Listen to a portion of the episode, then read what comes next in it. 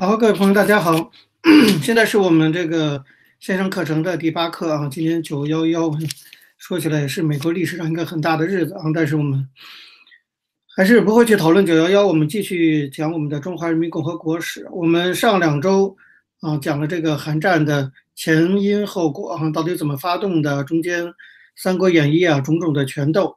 那么上一周呢，我们大概介绍了一下整个的过程啊，大概的过程。这节课啊，我们对韩战呢来做一个简单的一个总结啊，主要是来讨论一下韩战啊，就中华人民共和国史这个框架来讲，韩战对中国未来的发展，对当时的中国到底产生了哪些作用，哪些有什么影响？那么这些影响呢，当然有正面的，有负面的哈，我们一一的来梳理一下，不见得能够全面涵盖哈，但是我们还是来。来做一个尽量做一个总结，我们稍微等一下，看看有没有一些朋友上来，现在比较少。看看哪些朋友来了，米勒给我抢个头像。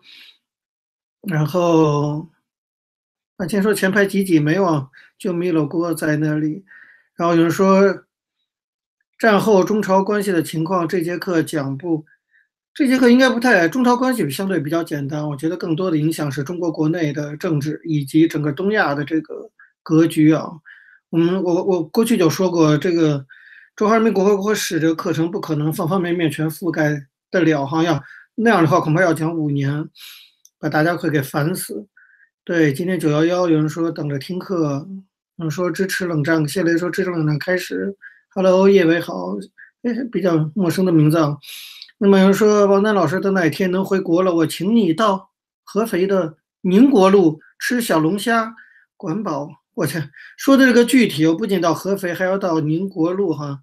先谢谢这位周先生啊。不过我不爱吃小龙虾哈，虽然小龙虾现在是中国的，应该是最热门的食物了吧？不行，我不爱吃龙虾，懒懒得剥皮，你帮我剥可以。然后我们等一下麦克谈说他得拿马扎儿，为什么不坐椅子，还坐马扎儿还挺好。代号上来了。OK，我们现在慢慢快凑到六十五个人了。有人说支持川普干死共产党。OK，好，嗯，但我只能简单的讲哈，我觉得这场韩战爆发下来，其实中国和美国双方都付出了非常惨重的代价。我们上回讲过，中方代价是非常的大啊。那坦率的讲，美方的代价也不小啊，是差点引发这个第三次世界大战啊。中美双方都付出如此大的代价，战争的结果是什么呢？说起来，有时候历史真的是非常的荒唐可笑。中美付出如此惨重的代价，结局是回到开战之前，就是以三八线分开南韩和北韩。哎，这仗没打之前就是这样，打了一仗死了那么多的人，最后也就回到原原来的样子。啊，有的时候真是一将功成万骨枯啊，付出这么多的生命代价就。历史上的这个就是格局来讲，哈，这个双方的这个战略布局来讲没有大的变化。那么这场仗双方都不是傻子，为什么还是要打？它当然一定还会产生其他方面的一些深远的影响。首先呢，我觉得对于中国来讲，这场韩战打下来，哈，有一个很大的影响，叫中苏关系啊。中苏关系这个分两面看，一方面当然啊，我们也讲过，就是苏联呢在背后偷偷的。是吧？有支持中国，而且呢，这个，呃，我们都知道，前的两节课都讲了，苏联一开始呢是苏联是不出人的，然后让中国死中国人，苏联最多出一些武器啊等等。可是毕竟中国在这种情况下还是听了苏联老大哥的话，出了兵了。就此来讲，中苏关系呢，当然进一步的更加巩固。但是另一方面，我们也专门用了第一节课的时间，曾经讲过，就是在整个的关于到底要不要。支持金日成去发动这个哈贸然发动这个统一朝鲜半岛的这个计划的过程中，斯大林反反复复，态度极不老实啊，对中共极不忠诚啊，这个还什么已读不回这些都有过，态度非常的摇摆，而且把一切的义务几乎呢都推到这个中国这边来，中共的身上。苏联呢，尽管后来还是出动了大量的空军的这些支援呢。但是在最关键的中共刚刚要出兵的时候，他本来答应的给的军事援助临时又收回，说是两个月以后要再给。那周恩来和林彪在莫斯科当然很恼火，更恼火的当然就是毛泽东。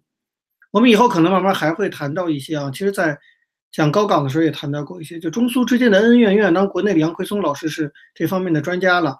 中苏之间的恩恩怨怨很多啊，韩战有一个很大的影响，是在中苏关系之间，我认为啊，埋下了一个很大的伏笔。换句话说，就毛本来长期对斯大林的这个颐指气使，哈，对中共的这种态度就已经不满了。说老实话，中共的高级领导人不像毛那样可以说哈呢。或者是表达，但是高层领导很多人应该对苏联也是不满，这些不满在这次韩战中，应该说进一步的发酵，这个为以后啊，到了五十年代、六十年代，五十年代还好中苏关系，五十年代末期开始到，尤其是六十年代中苏大论战，最后中苏两个社会主义大国彻底分裂，甚至兵戎相见。我常常讲中华人民共和国史是有个脉络的，有不同条线的脉络。就是它是都是一个连续发展的过程，其实从这儿就埋下了伏笔。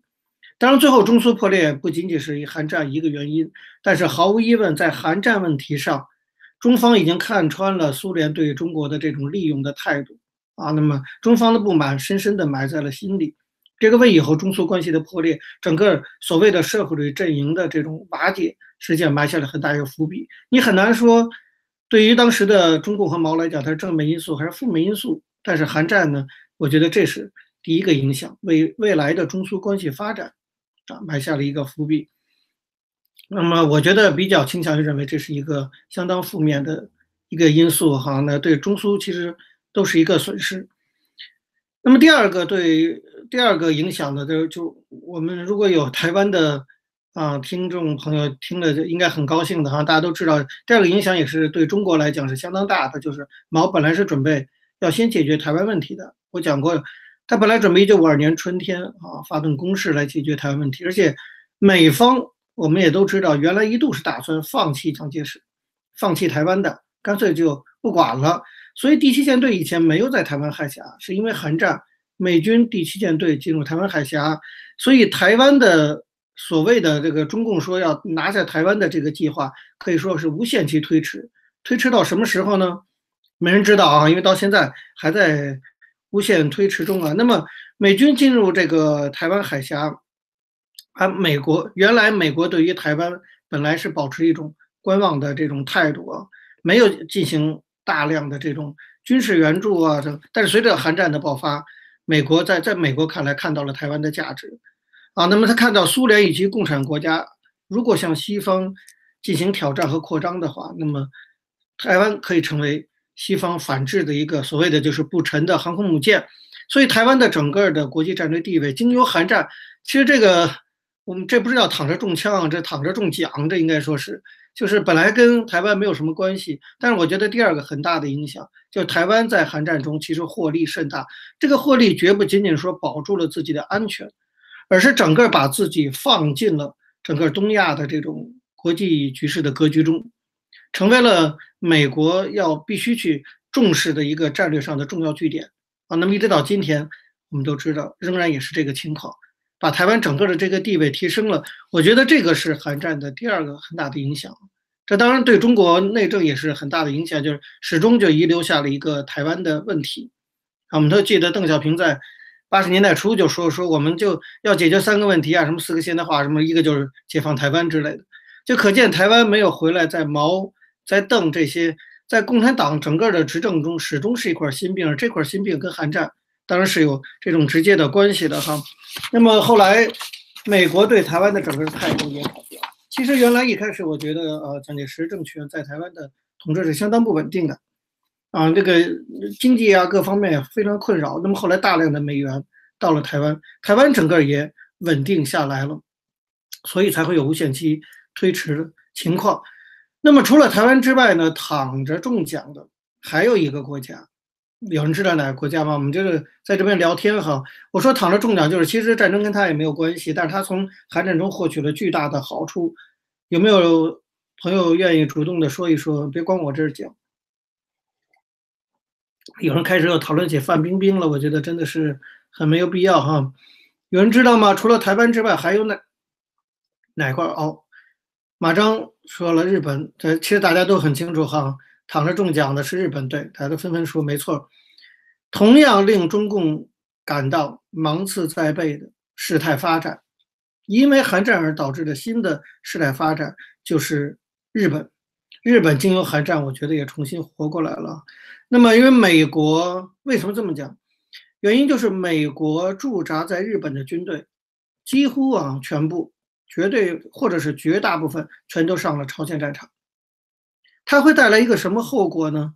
因为美军是在日本战后等于替日本维持整个国内秩序，当时不允许日本有自己的军队。那么美军全部撤走了，美国国内治安问题怎么办？啊，防卫问题怎么办？所以，因为在驻日美军到了朝鲜战场这样一件事，在麦克阿瑟的批准下，日本政府专门成立了一个警察预备队，来维持国内治安。当时这个警察预备队不是军队啊，是警察，大概七万五千人。这是二战之后，你看没几年，日本马上重新有了一个武装，但这个武装还是属于国内治安性质的，七点五万人的这个七点五万人的警察预备队，它是什么呢？发展成今天就叫日本自卫队，实际上就是日本的正式的国防军，当然不敢叫国防军啊。目前在没修宪的情况下，但是呢。这个警察七万五千人的警察部队就是日本自卫队的前身。换句话说，日本的重新武装啊稳住了，完全跟韩战有直接的这种关系。那么外界也不好去谴责刚刚战败的日本，说你们怎么又成立了什么警察部队，还有武装的七万五千人？当然，因为美军撤走了啊，任何一个国家都要处理国内的治安问题，所以后来逐渐发展成了一支不是军队的军队，日本的再武装化。我认为是韩战导致的一个不大不小，或者说其实影响还是蛮深远，一直影响到今天，甚至影响到未来的一个新的时代发展。这个时代发展对中国当然是不利的，因为中国的宿敌就是日本。本来以为说就不允许日本有任何的武装化，结果因为韩战，日本得以找到充分的理由重新武装化。韩战给了日本这么一个机会啊。这对中国整体的国际处境来说啊，从长远来讲，当然是个隐忧。这个隐忧我们到今天就可以看得出来。换句话说，如果没有韩战的话，好，那日本的重新武装恐怕还要再经过一个更长的过程，或者更复杂的一个处理过程。所以，这个韩战的这个第二个影响哈，就是扶保住了台湾，扶持了日本。其实，长远的战略意义上来讲，我们放在大历史的框架上看，其实。中共发动这场韩战，就这点来讲是得不偿失的。那打了这场韩战，也许把美军给打的啊，受到一些教训。什么一会儿我还讲，还有别的这些好处。但是就这点这两点来讲，从此台湾回不来，从此啊，日本就是不可能像中国希望的那样一蹶不振，还重新武装起来了。所以就大历史角度来讲，那真的是得不偿失。赢了当下啊，但是丢了未来啊，这是我觉得。韩战的第二个影响，那么第三个影响呢？我觉得就是对毛来说，这就是我们常常讨论的哈，就毛为什么？大家记得前两节课讲到哈，就是当中国已经组成了军队，然后找苏联要武器的时候，苏联突然说不给了，这时候连周恩来和林彪都决定放弃了，不打了，让金日成呢退回到这个中国的东北来。这个时候本来就一直不想打的毛泽东啊，突然决定说我们没有武器，我们要打。毛泽东的这个转化，他脑子里转什么鬼心眼？他为什么一意孤行，非要打这场？搞不好连武器都没有，就让士兵上，甚至他连赢胜负把握都没有。当时面对美军也要打，他到底看打为什么？他当不惜人命的代价，这是肯定的。他宁愿付出这么多生命代价，难道真的是为了帮助嗯北朝鲜人，或者帮助朝鲜半岛的统一？嗯，我我看大概这毛并不是这么一个这样的啊。国际主义的理想主义者，啊，他很大的程度还是一个现实主义者，考量的是他自己的和共产党的统治的巩固的问题。国内政治，我认为才是毛一意孤行发动韩战的主要考量因素啊，这是我要特别强调。从第一节课我就强调，就当我们讲到韩战的时候，我们都把它当做一个国际事件看，实际上它是中华人民共和国啊这个发展过程中的一个很重大的国内事件。为什么这么讲？这就我就说，在中国的官方论述中，叫做抗美援朝、保家卫国运动。它不只是抗美援朝，它也是个保家卫国运动。朝鲜战争爆发之后不久，啊，这个中共在全国就开展了一场政治运动，大家知道啊，这以后呢，在在未来的课中，我们会反复的讲到，政治运动是中共巩固统治的一个很重要的法宝啊。什么统一战线那些都不是真正的法宝，屠杀、镇压和政治运动才是真正的法宝。那么，中共发动这场运动叫做抗美援朝、保家卫国运动。年纪大一点的，然后问问你的爷爷奶奶，大概都还有印这个印象。主要就是在全国开始进行。文艺宣传呐，什么这魏巍写了散文呐，说志愿军是最可爱的人呐，在整个全国发动年轻人入伍参军啊，然后各个所谓的支持中共的社会团体联署抗议啊，然后发动国际上的对美国的批评呀，然后发动全国的老百姓给朝鲜前线寄各种的慰问品，呼吁大家捐款买飞机呀等等。然后又组织了各种的人到前线，不断的一波一波去慰问，这些活动搞得热火朝天啊！这个热火朝天的程度、覆盖的广度和对中国后来发展的影响，其意义远不低于韩战本身。我举一个例子：一九五三年十月的时候，这时候韩战已经进入对峙阶段了啊。那么所谓的第三届中国人民赴朝慰问团啊，叫中国人民。赴朝慰问团到朝鲜去演出了，演这个来的是个传统艺术的团。你看到这个演出啊，在志愿军总部给彭德怀他们演戏，戏码和来的角儿都是哪些人啊？程砚秋，我们稍微懂些京剧的都应该知道，程派的程砚秋来唱三秦掌，然后周信芳来唱徐策跑城，马连良来唱四进士，这都是。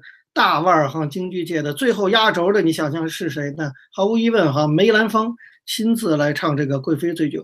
这个阵容啊，我只举这个例子哈，我就说，像这个阵容代表当时中国京剧界的最高水平，都给动员到朝鲜前线。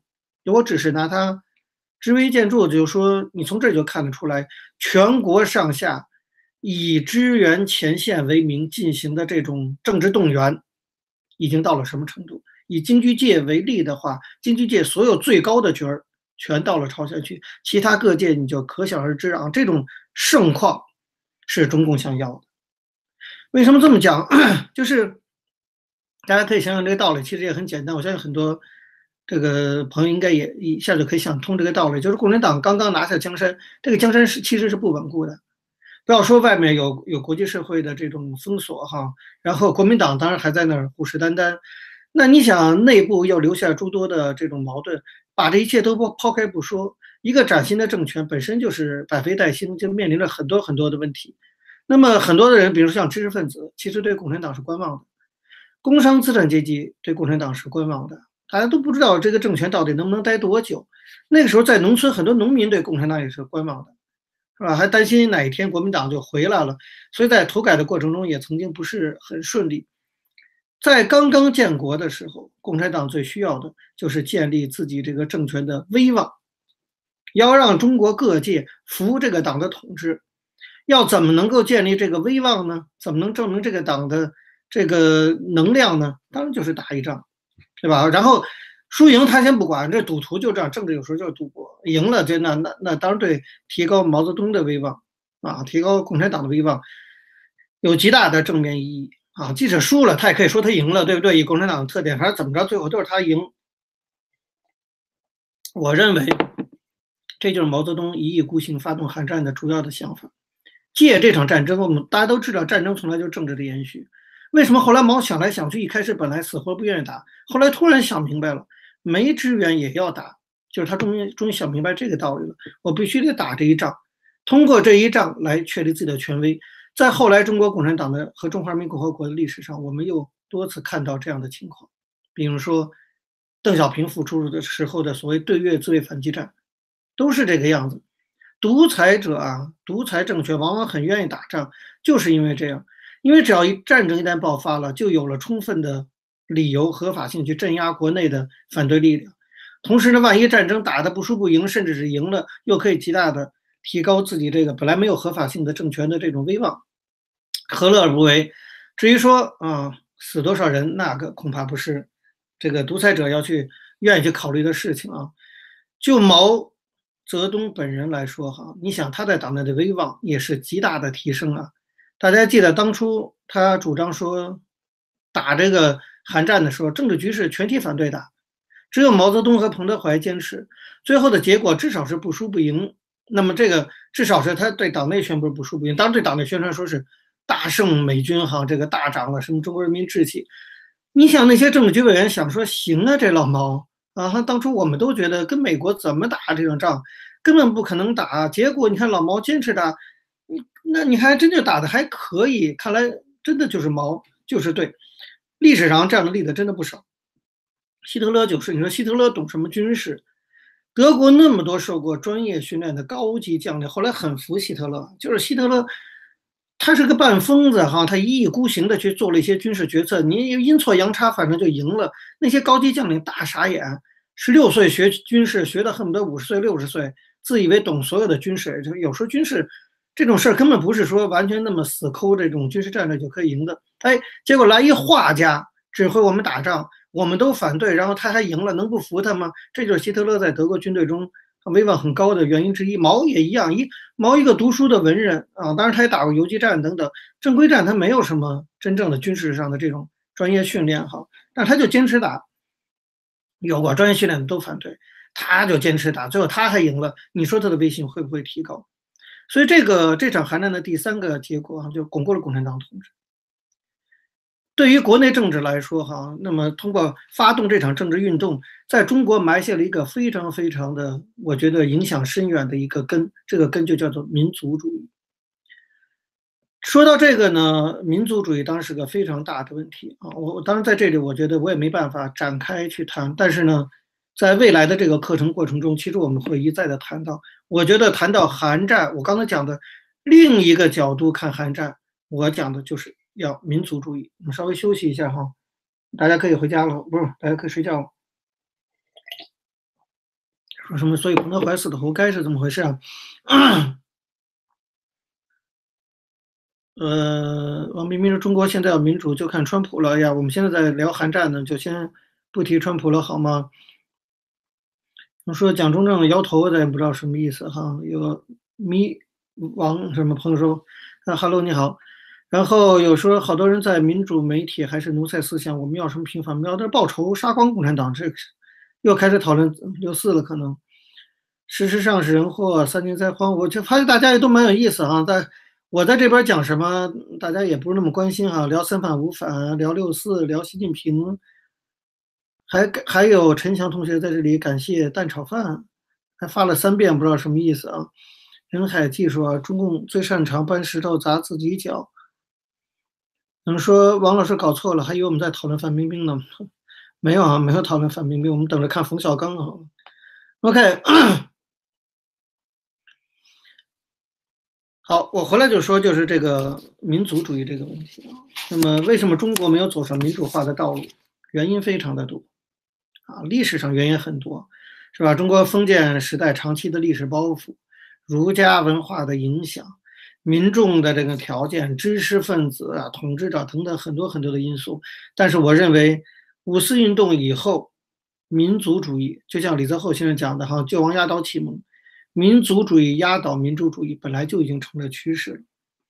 你要通过什么办法把民族主义更加的巩固？唯一的办法就是战争，战争或者要不就比世足赛哈，足球比赛最能激发民族主义。那其实我觉得那种踢足球，某种程度是很文明的战争啊。就这种战争，其实对民族主义有很大的激发作用。共产党抓住了韩战这次机会，极大的推动了中国国内的民族主义热情，而且把它定型为整个国家的基本的意识形态方向。我觉得这是韩战非常重要的一个影响。那么，我们其实都知道，从理论上来讲，民族主义更有利于专制者和独裁者。民主主义当然更有利于宪政民主，可民族主义不是说民族主义本身就一定不好，但是民族主义很容易被独裁者、专制者利用。相对来说，它天生的就比较倾向于能够稳固专制者的统治。那么，韩战这一点对中国未来的发展就起了这样的一个作用。像当时的这个北京市长彭真，他曾经在一九五一年十月二十四号，啊，代表这个所谓的中国人民抗美援朝总会。啊，在大会上做了一个报告，根据他的报告啊，你就知道中共在全国进行这种民族主义动员的规模。他说，现在在全国啊，在整个中国，一九五一年百分之七十到八十的人被参卷入了，但我们说卷入了，就是参加了所谓抗美援朝、保家爱国运动。这个百分之七十到八十的中国的人口，当然不可能都跑到朝鲜战场，所以其实参加的都是爱国运动。抗美援朝、保家，这我觉得这都可以忽略。抗美援朝、保家、爱国这八个字，最重要的就是最后两个字“爱国”。换句话说，动员了全国的百分之七十到八十的人投入所谓的爱国运动。仅仅四个半月的时间啊，捐了相当于两千六百一十八架战斗机的钱。好，你。你有没有注意到我？我这个不敢做绝对的保证啊，只猜这个方面材料，我也没有查哈。其实中国那时候共产党也很缺钱，会不会他也发一场战争财哈，用给战争捐款的方式？因为实际上中国也当时根本没有能力自己去生产两千六百一十八架飞机，更不可能，那个钱也不知道干嘛去了哈，根本没有技术生产，那那基本上都是苏联的 空军支援。然后彭真说，在全国呢已经有五十八万青年学生。青年工人报名参加各种军事干部学校，啊，这个热情。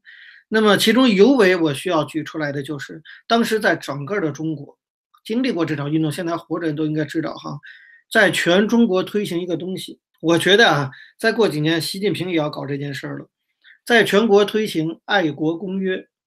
公约呀，这个按公约都以为国家国家之间不是，国家老百姓之间签公约，就是要签公约，就是你必须得爱国。啊，因为现在打仗呢，在全国签一个公约。根据彭真的说法啊，他彭真自己讲了一句话，我觉得意味深长。啊，就尤其我们学历史的，或者我们听这段历史的，事后再想彭真当初说的这句话，意味深长。彭真说什么呢？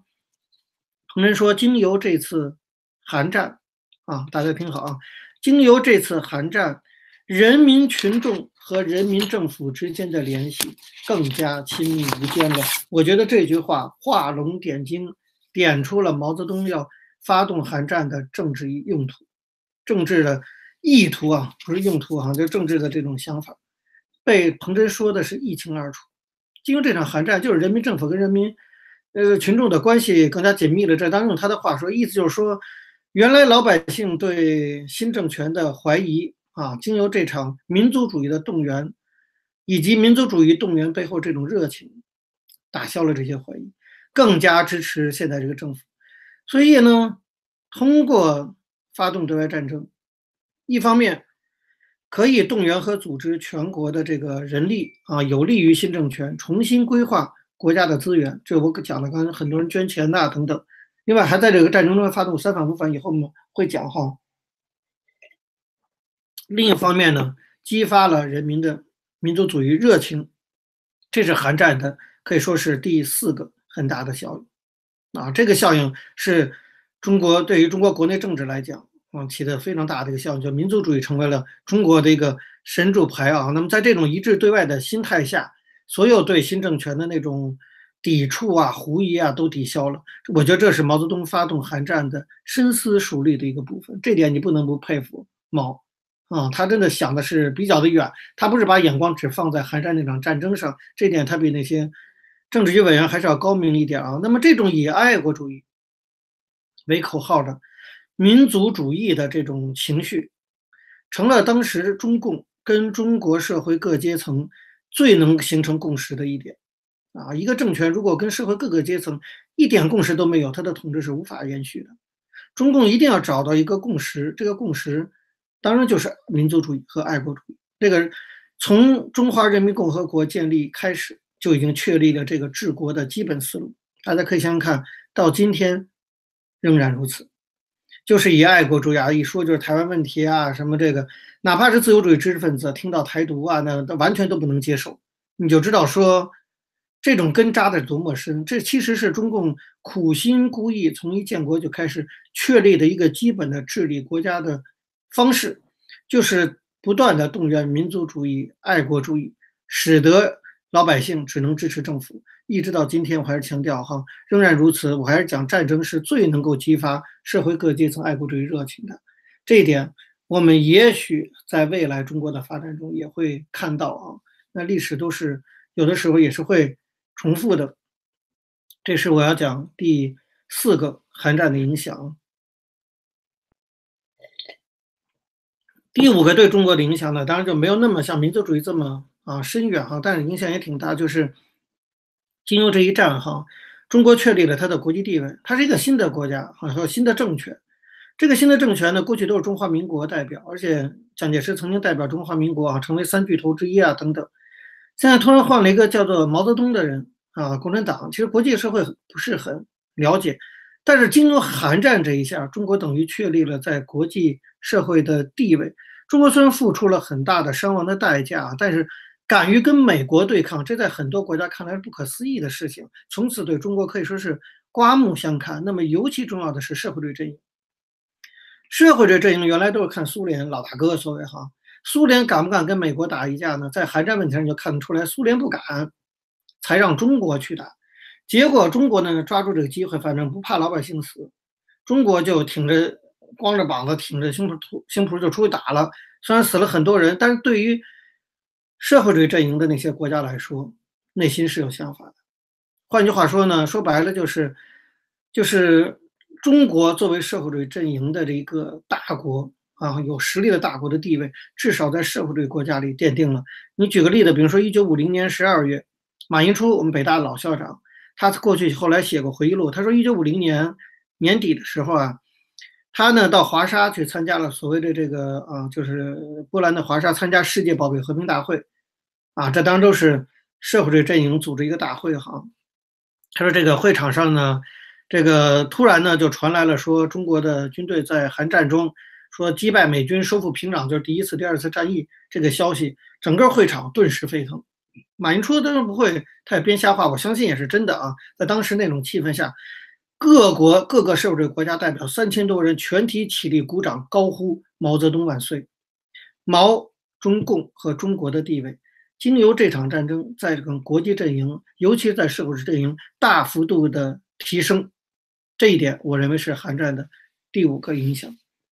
那么第六个，或者说跟第五个有关的，就是说，在中国出兵朝鲜以后。”中苏关系当然进一步的紧密了，这个对中国当然也是一个，不仅在社会主义阵营啊，跟苏联也觉得你你也只能赞赏，对吧？因为他听话。所以呢，韩战之后爆发之后，中国得到了苏联大笔的经济援助和这个军事援助。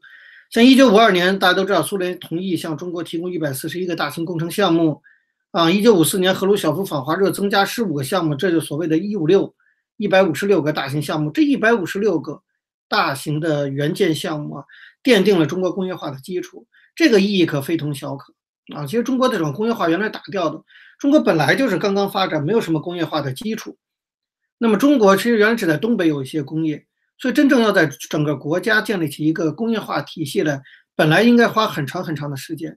苏联确实是在这一点上非常的慷慨啊，一百五十六个大型项目项目的上马，把整个的工业体系的一个基础给打出来了。在这个基础上，中国才有后来的这些工业增长。这一点我觉得是不可以否认的，即使中苏之间有矛盾，也也不可以否认的哈。那么这点其实是用韩战上生命士兵的生命代价换来的啊，表示这个服软带带来的哈。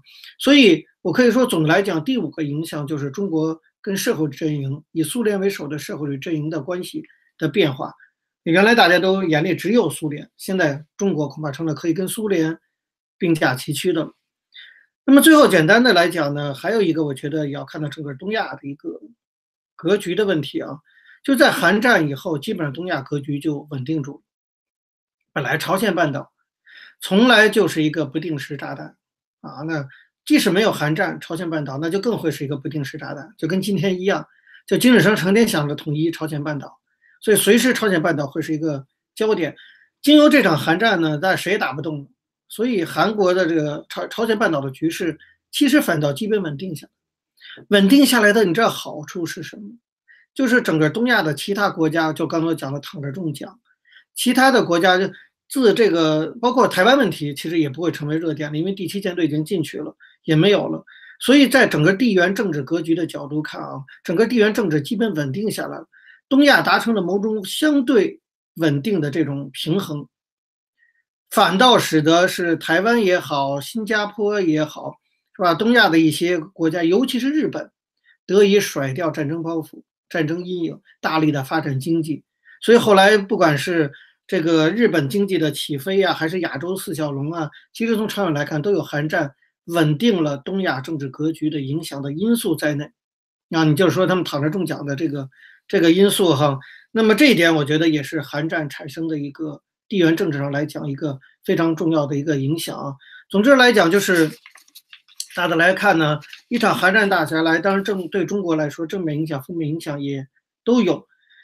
那么作为一个学历史的人哈，我也不敢说我是什么历史学家哈，我们纯是从我们不带任何情绪的啊，我们纯是从。我认为的客观的角度、学术的角度来看，这场韩战如果综合各方面的得失利弊，其实我认为中国赢，中共赢啊。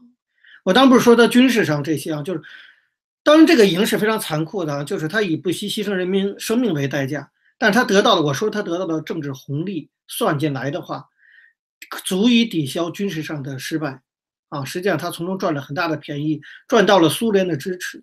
赚到了社会主义阵营的认同，赚到了国际社会的刮目相看，赚到了国内敌对势力的趁机被镇压，赚到了民族主义终于正式的更巩固的确立起来，赚到了新政权的巩固，毛泽东本人赚到了新的威望。在这种情况下，苏在朝鲜战场上死多少人，对于共产党来讲都比不上这些。我说这场韩战，中共其实是这个算盘打的，最后是中共赢。我是从。这个角度讲的哈，但我知道任何时候讲什么中共赢这件事儿，很多很多都不爱听啊。但是我觉得客观历史就是客观历史哈，我们还是要从历史现实去讲。那么从中华人民共和国以后的发展来看，你更可以看得出来韩战留下的影子。这个影子有两个，我最后做一个总结：一个就是民族主义得以确立，变成国家治理的主要方式，以后一直在中国的政治中发挥作用，一直到今天。第二一个，这个国家刚刚一成立，就先打了一仗，这个政权本身就是通过战争得来的，然后巩固政权也是用的战争的方式，所以战争思维深深的烙印在这个国家的统治阶层一代一代统治阶层的心目中，这点影响，我觉得这个以后呢，我们再慢慢的去。看出这个脉络的影响，韩战的影响其实是非常非常深远的。我们常常讲文革的影响一直到今天哈，其实韩战的影响至少一直到文革，一直影响了到文革之前的各方面的发展。其中就是两个，一个是民族主义，一个是治理国家的军事手段的这种思想，用战争的方式治理国家，啊，还有用民族主义动员的方式巩固政权，这就是中共从韩战中得到的政治红利。好，那关于韩战呢，我们到这里呢，基本上就啊就结束了。那么这是中共中华人民共和国史哈讲到中共建政，第二节课讲到韩战。那么中共建政碰到第一件事就是战争嘛，韩战打完了，基本上格局稳定了，中共转过身儿就要开始收拾国内的各个阶层。我常常讲，这是中共对于国内回过头来就要建进行他的所谓的社会主义改造。他就会一个阶层一个阶层的去整顿、去镇压，最后把整个的社会给消灭掉。做到这一点是不容易的，没有任何一个法西斯国家曾经做到过。